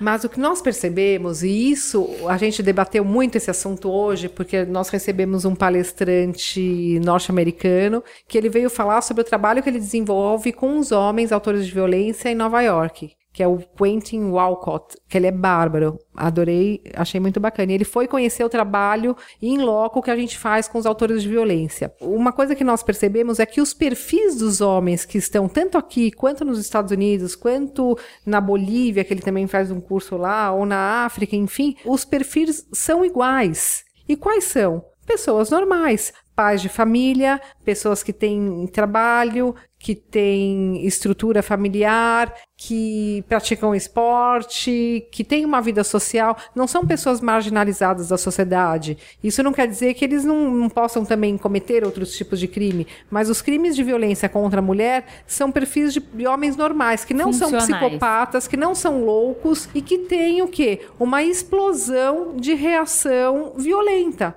Essa violência pode ser tanto física, no corpo a corpo, na cara a cara, quanto uma violência virtual. Isso vem da onde? Do tratamento, como a Leslie do filme falou, muito bem falado, que os homens, desde que eles nascem, eles são colocados numa posição de superioridade do que as mulheres. A comida deles às vezes é diferente. Ah, é tudo para o homem e nada para a mulher. A menina que arruma tudo e o menino fica assistindo televisão. Então ele vai crescer com aquele comportamento de que ele é mais importante do que a mulher, do que a menina. E ele não vai respeitar a mulher quando ele for mais velho. Então isso são comportamentos que vão se reproduzindo e se ele tem uma reação mais mais violenta, que pode ser do íntimo dele, isso vai refletir, a consequência vai ser um ato de violência contra essas mulheres, tanto virtual, quanto físico, quanto psicológico, quanto sexual, patrimonial, enfim, essa é uma realidade que nós estamos vivendo.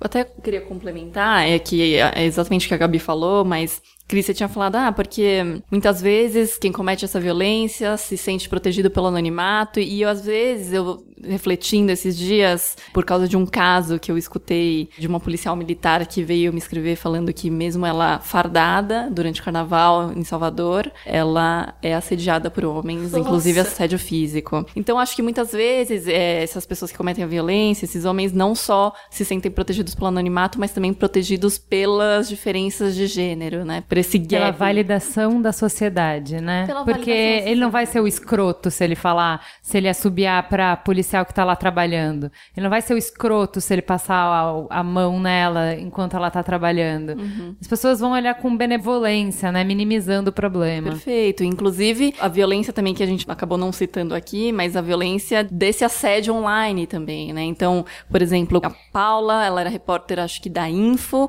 e ela fazia vídeos de tecnologia, e além de contestarem também o conhecimento dela com relação à tecnologia, muita gente escrevia para falar peitos lindos nesse vídeo, que decote maravilhoso também é um tipo de violência que as pessoas nem compreendem que é, né? Então... Por que isso é uma violência, não é um elogio? Porque, ai meu Deus, ah, eu acho que é a mesma coisa do assédio em locais públicos, né? Acho que esse tipo de aproximação, ela precisa ter um tipo de consentimento, né? Eu acho que é exatamente o, o paralelo que a gente pode fazer com a cheia de fio e um assédio em local público. Você não tá esperando ali um comentário com relação ao seu corpo, né? A gente costuma achar que isso é um elogio porque já tá naturalizado pra gente que nós mulheres só vamos ter nossa autoestima quando ela é validada por um terceiro terceiro. Então, quando um terceiro entra no seu e-mail, que é um, um local privado, em que você deveria se sentir segura ali, para receber mensagens sexualizadas num momento em que você não quer, que você não deu permissão para isso. Que não requisitou. Não requisitou, isso não faz sentido, né? É a mesma coisa que você receber fotos sem pedir de pênis. Às vezes eu quero receber, mas no momento apropriado de uma pessoa específica. Não quero ter meu celular aberto para que qualquer pessoa me mande fotos não requisitadas de pênis ou comentários sexualizados sobre o meu corpo. E acho que é mais ou menos isso, essa ideia de que, como somos objetificadas como mulheres e é uma imagem hipersexualizada que é sempre reproduzida, ok, ok falar do seu peito, da sua bunda, mas não é ok, né? Eu acho que, de novo, levando pra vida na rua, se você tá trabalhando e chega alguém e fala, lindos peitos, hein? Você vai pro outro lado e fala: o que tá acontecendo? Você se sente extremamente ameaçado e sai dali o mais rápido possível. É o que nós fazemos. Gente, mas tá muito depressivo isso. Porque o inimigo é grande demais. Quando você coloca o alvo em um grupo de pessoas, tá fácil. Vamos eliminar essas pessoas. Mas quando o agressor é a sociedade, é a cultura que a gente vive, fica muito difícil. Porque, primeiro, é uma coisa muito grande contra mim. E segundo, parece que eu não vou conseguir fazer nada. Então, eu queria para encerrar que a gente conversasse sobre o que, que a gente pode fazer para nos defender. Tragam caminhos. Então, Gabi, primeiro os caminhos legais. Bom, na parte dessa sociedade, dessa cultura machista que a gente está falando com homem, com agressor de mulheres, de violência contra a mulher, eu comecei a desenvolver um trabalho, inclusive o Sérgio Barbosa é meu parceiro nisso, de falar com esses homens, porque atrás de uma mulher agredida, de qualquer forma, virtualmente, fisicamente, psicologicamente, há um homem que agride. E é com eles que a gente quer falar. Então, trazer esses homens para debate, para rodas de conversa e também como uma obrigatoriedade daqueles homens que estão respondendo a processos de violência contra a mulher, para que nós possamos falar com eles sobre machismo, desconstrução desse machismo, falar o que é a lei, o que é crime, o que ele pode, o que ele não pode fazer, mostrar para ele como a mulher se sente em casos de violência e trazer uma responsabilidade responsabilização, para ele assumir aquilo que ele fez, entender que aquilo não é legal e trazer um arrependimento e uma transformação desse comportamento dele. Todo mundo pode falar que isso é utopia, ah, é aquela questão de paixão à causa, como eu sou apaixonada pela causa, mas não é, gente. Isso tá dando resultado. Nós trabalhamos com 30 homens o ano passado e nenhum voltou a reincidir.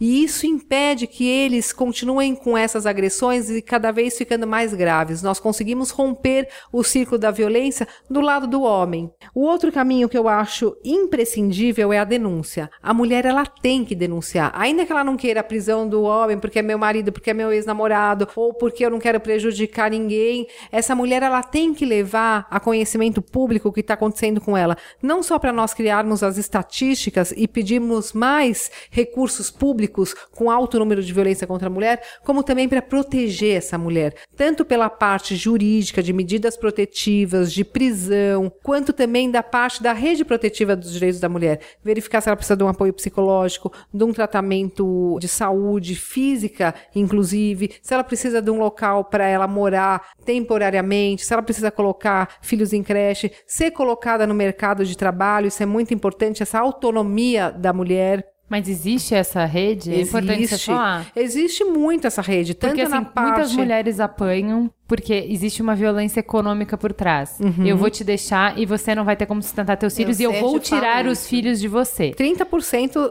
são esses casos das mulheres que não denunciam ou que pedem para retirar a queixa. Ou elas têm pena, ou elas têm medo, ou elas dependem psicologicamente, amam loucamente aquela pessoa, ou elas dependem economicamente. Nesses casos, ela precisa denunciar para que nós tenhamos ciência do que está acontecendo com ela e darmos esse apoio. Hoje tem muitas ONGs, associações, entidades públicas que dão apoio a essa mulher. Muitas organizações, movimentos de mulheres que estão apoiando as vítimas de violência. E isso é muito importante, porque só sabendo o que está acontecendo é que nós vamos conseguir dar esse apoio para essa mulher. Denunciem, é sempre a melhor saída. Acreditem na justiça também. E a outra parte que eu falo é sobre a violência na internet. Existem dois crimes que nós temos que fazer a diferenciação aqui. Como a Cris falou do caso hoje do Estênio Garcia, vou trazer esse como exemplo. Aquele crime cibernético, virtual, que é cometido quando o criminoso não tinha acesso legal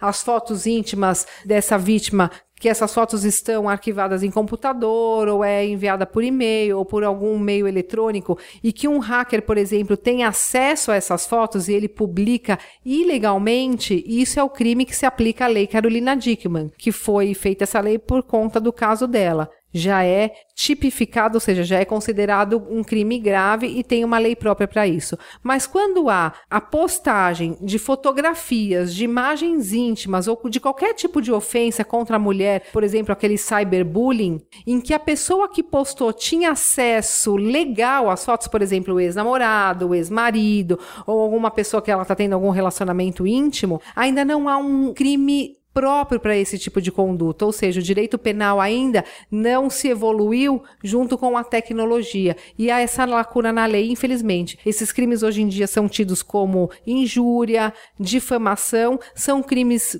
promovidos por ação penal privada, ou seja, não é o promotor de justiça que ajuiza a ação penal, é a própria vítima que tem que contratar um advogado e entrar com uma queixa-crime no prazo de seis meses, ou seja, é tecnicamente até difícil de entender, e muitas mulheres que não têm dinheiro para contratar um advogado ficam aí no vácuo, ficam lidando, infelizmente, com a impunidade, o que desmotiva essas mulheres. E aí, hoje, nós temos, que é uma boa saída, nós temos alguns projetos de lei tramitando no Congresso Nacional que vai criminalizar esse tipo de conduta. Então, é uma lei a favor das mulheres, deve ser aprovada rapidamente, porque esses crimes estão crescendo e nós precisamos combatê-lo. Ju, e na parte cultural, o que, que a gente pode fazer? Então, tem uma boa e uma má notícia.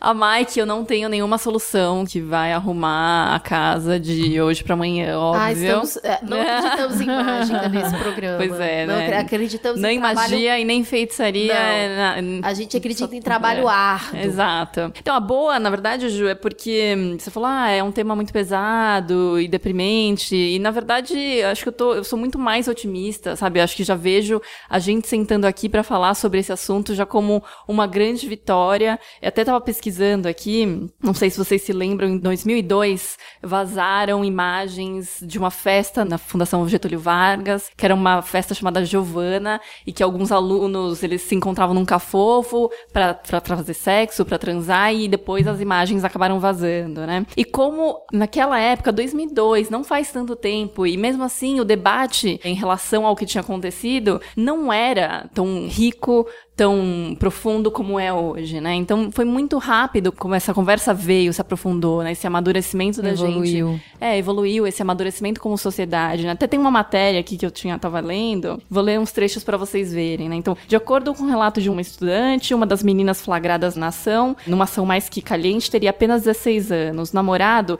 que não era seu acompanhante nas fotos, recebeu as imagens e, enfurecido, enviou ao, ao pai da garota com vingança. Sem nenhum questionamento, não fala o que, que é um revenge porn, não coloca Caliente. nenhum caliente. Rolou um crime e o cara usou a palavra caliente Exatamente. Nenhum, nenhum recorte aí de, de questão de gênero, de violência sexual, de nada, né? Então, pô, eu acho que a transformação vem de falar a respeito, da gente é, se conscientizar como? Denunciando. E não tô falando de grandes denúncias, às vezes pode não chegar no âmbito jurídico, espero que chegue, mas às vezes um post no seu Facebook, né? Um textão, como a gente fala, que é compartilhado de forma tão rápida, já ajuda. Eu vi isso muito com a Chega de Fio Fio, é bater ali no prego muitas vezes até ele afundar, e acho que essa é a parte importante. A gente tá falando sobre isso e falando de forma direta e tentando falar com o máximo de pessoas possíveis, de maneira também que não seja só para um pequeno grupo. Então, poxa, a gente também tá num podcast que é super popular falando sobre isso, sabe, nas escolas. Não sei, acho que esse é o caminho que eu enxergo. Mas acho que a maior parte é mesmo falar, sabe, sem vergonha, sem medo, para que as pessoas entendam o que está acontecendo, né? Porque enquanto a gente não mostrar como você fez, Cris, no começo, e falou, recebi um- uma mensagem no WhatsApp, recebi no Twitter, assim assado, enquanto a gente não replicar essas histórias e as nossas próprias histórias, a gente não vai ter consciência do que tá acontecendo, né? Status quo é só chacoalhando mesmo, só jogando na cara as histórias, que a gente consegue chegar na transformação. Então, talvez essa seja a boa notícia, não sei. A boa notícia é que nós somos os agentes da revolução.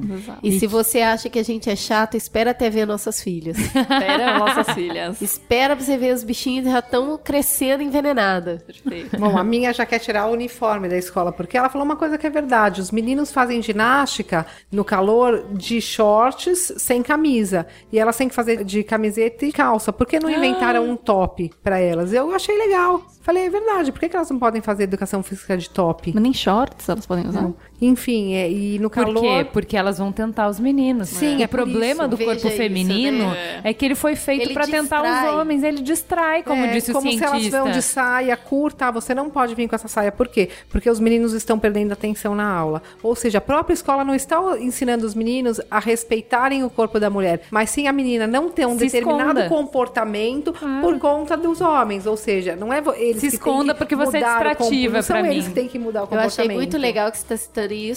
E essa semana aconteceu, a menina foi repreendida e no dia seguinte todas foram com a saia. E eu acho que é isso que é legal, é por isso que eu falo que espera até ver nossas filhas. As coisas mudaram. Eu acho que é isso que as pessoas precisam entender. E a internet mostra isso. As pessoas que antes ficavam caladas, a internet ela tem isso, ela é muito democrática. O espaço que antes a mulher, o negro, o indígena, essas pessoas não tinham pra falar, agora elas têm de igual para igual. O opressor e o oprimido têm o mesmo espaço. Então, gente, várias coisas que vocês falaram não funcionam mais. Não é mais brincadeira. E por isso que a gente não vai sair da internet. É, É isso isso aí. é. a internet Essa é é a nossa. notícia boa.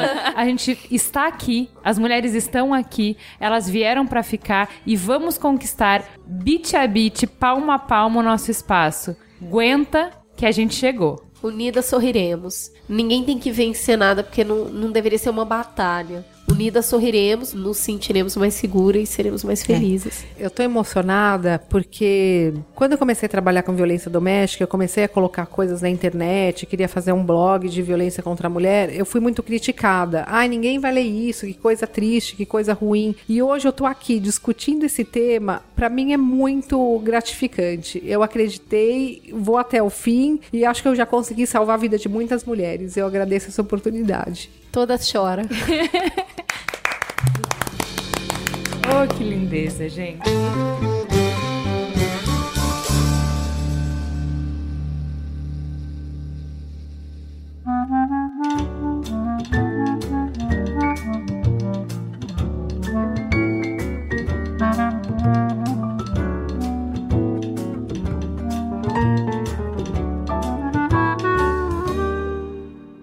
Vamos então para o farol aceso. Ju, comece com a sua indicação. Pessoal, vou indicar então o seriado How to Get Away with Murder, da Shonda Rhimes, é, que é protagonizado pela Viola Davis. É, acabou de chegar no Netflix a primeira temporada do seriado, e eu terminei rapidinho em dois dias. é incrível, porque como vocês até já falaram sobre a Viola, ela ganhou o Emmy, primeiro Emmy recebido por uma mulher negra, incrível. É, o seriado é bem legal e a personagem da Viola, é, Annelise, é incrível. É uma mulher muito forte e totalmente complexa, muito diferente do que a gente costuma ver por aí. Então tá recomendado. E eu corroboro. Gabi, Bom, Que que eu vou recomenda? indicar o Senhor Estagiário, que eu acabei de assistir. Achei um filme que faz você refletir sobre vários aspectos. Um é uma preocupação que eu tenho, que é com as pessoas idosas. Quando elas se aposentam e ainda têm uma vida ativa, porque hoje o estilo de vida saudável dá uma, aí um espaço maior para que a pessoa ainda seja ativa mentalmente e fisicamente. E essa pessoa ela sai do mercado de trabalho, ela fica por um ano achando que pode fazer tudo, que não tem mais horário, mas depois ela quer voltar para a rotina dela. E dar oportunidade para essas pessoas, homens e mulheres, é muito importante. Então eu gostei dessa parte com o Robert De Niro, que é excepcional, ele representa muito bem isso. Eu curti bastante e também trata muito desse lado das mulheres conciliar trabalho, vida afetiva, ser mãe, trabalhar com o mercado de tecnologia, que é ainda uma questão vista e feita para os homens, como se as mulheres não pudessem trabalhar em tecnologia, e que no fundo a mulher que tem essa vida muito dinâmica, ela acaba se ferrando. Porque, enfim, não vou contar o filme pra vocês, quero que vocês assistem, mas lembram dessa frase. Eu sempre pergunto, por que, que a mulher que é bem sucedida, que tá fazendo aquilo que ela gosta, que quer ser mãe, quer trabalhar, quer trabalhar com uma profissão que é vista como uma profissão masculina, ela acaba se ferrando. Eu acho que isso tem que mudar. Então esse filme traz uma reflexão, achei muito legal e dá assim uma descontraída porque a gente dá umas risadas. Cris, o que, que tem de bom essa semana? Então, eu vou indicar uma pegadinha, na verdade, porque não dá pra muita gente fazer literalmente, mas eu tanto li quanto um ouvinte mandou pra gente, em Londres está acontecendo uma exposição que chama Museu da Empatia, e é super legal, é uma grande caixa de sapato e quando você entra lá, você fala o seu número e eles vão te dar um sapato pra você colocar e um fone de ouvido pra você escutar a história da pessoa daquele sapato. E você dá uma volta ouvindo a história da pessoa. Então eu já tinha lido sobre estava viajando nisso e um ouvinte escreveu e falou que ele foi, acho que com a namorada, o, o Amorim, beijo Amorim. e eu vi a história, o cara que escreveu a matéria falou sobre ele pegou um sapato de salto ele custou conseguir andar e a hora que ele colocou o fone e tava ouvindo, era o sapato pertencia a um homem. E aí ele foi ouvir a história daquele homem, por que, que aquele homem usava aquele sapato. Então, na verdade, o que eu quero indicar para vocês é um exercício de empatia, que tem tanto a ver com o que a gente tá falando aqui. Então, antes de banalizar, antes de falar que é uma bobagem, antes de falar que é um mimimi, se coloque no lugar daquela pessoa. Eu tive tanta dificuldade de ler o texto no início dessa conversa nossa, justamente porque eu me senti como uma pessoa que realmente tivesse recebido tudo aquilo que eu estava narrando. E eu acho que quando você faz esse exercício de empatia, você se coloca no lugar do outro. E se fosse no meu e-mail? E se fosse a minha foto? E se alguém falasse assim comigo? E principalmente focando muito no que a Ju falou, que se eu estivesse numa loja e alguém falasse isso, um segurança ia agir, um vendedor ia agir. Então faça esse exercício de empatia, coloque o sapato do outro, perceba o que o outro está sentindo. Compartilhar sofrimento faz as pessoas mudarem. Porque quando você percebe que está agredindo alguém, que está fazendo alguém muito infeliz, provavelmente você vai mudar. Então, pegando o gancho nesse museu, que eu espero que um dia venha pra cá, seria incrível essa experiência, mas coloque o sapato do outro. É isso. Bom, a minha dica é o filme Human. Ele está disponibilizado no YouTube em três partes. O filme parte de uma premissa, de uma pergunta que é super interessante, que é o que nos torna humanos? Porque a gente ama? Porque a gente briga? Porque a gente ri? Porque a gente chora? As nossas curiosidades? A busca pela descoberta? Então, esse cineasta passou três anos coletando histórias reais de mais de duas mil pessoas em 60 países. Assim, a filmagem é absurdamente linda. Tem uns takes aéreos, assim, é um desbunde, é muito bonito, é muito sensível. Esse exercício de empatia é exatamente isso que ele provoca e promove. Ele faz você se identificar com as pessoas, você entrar na pele delas por alguns minutos. Uma parte desse filme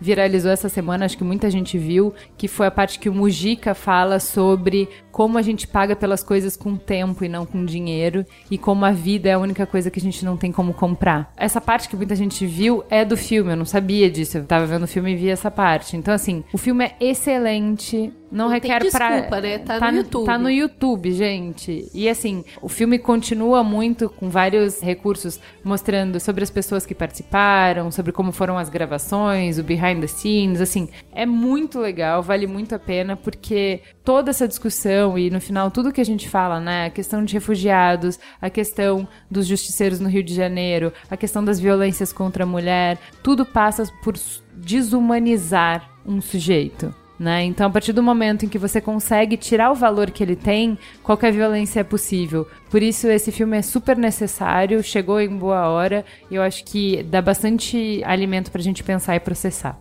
É isso. É isso. Pessoal, então, muito obrigada, meninas. Putz, assim, é. prazer receber vocês aqui. Muito obrigada por compartilhar tanto conhecimento. Eu fico feliz em falar de boca cheia que a gente está fazendo a diferença. Obrigada. Obrigadão. Obrigada, Estamos... gente. Obrigada. Boa noite. Valeu. Boa noite. A Lusitana gira, o mundo roda e a fila tem.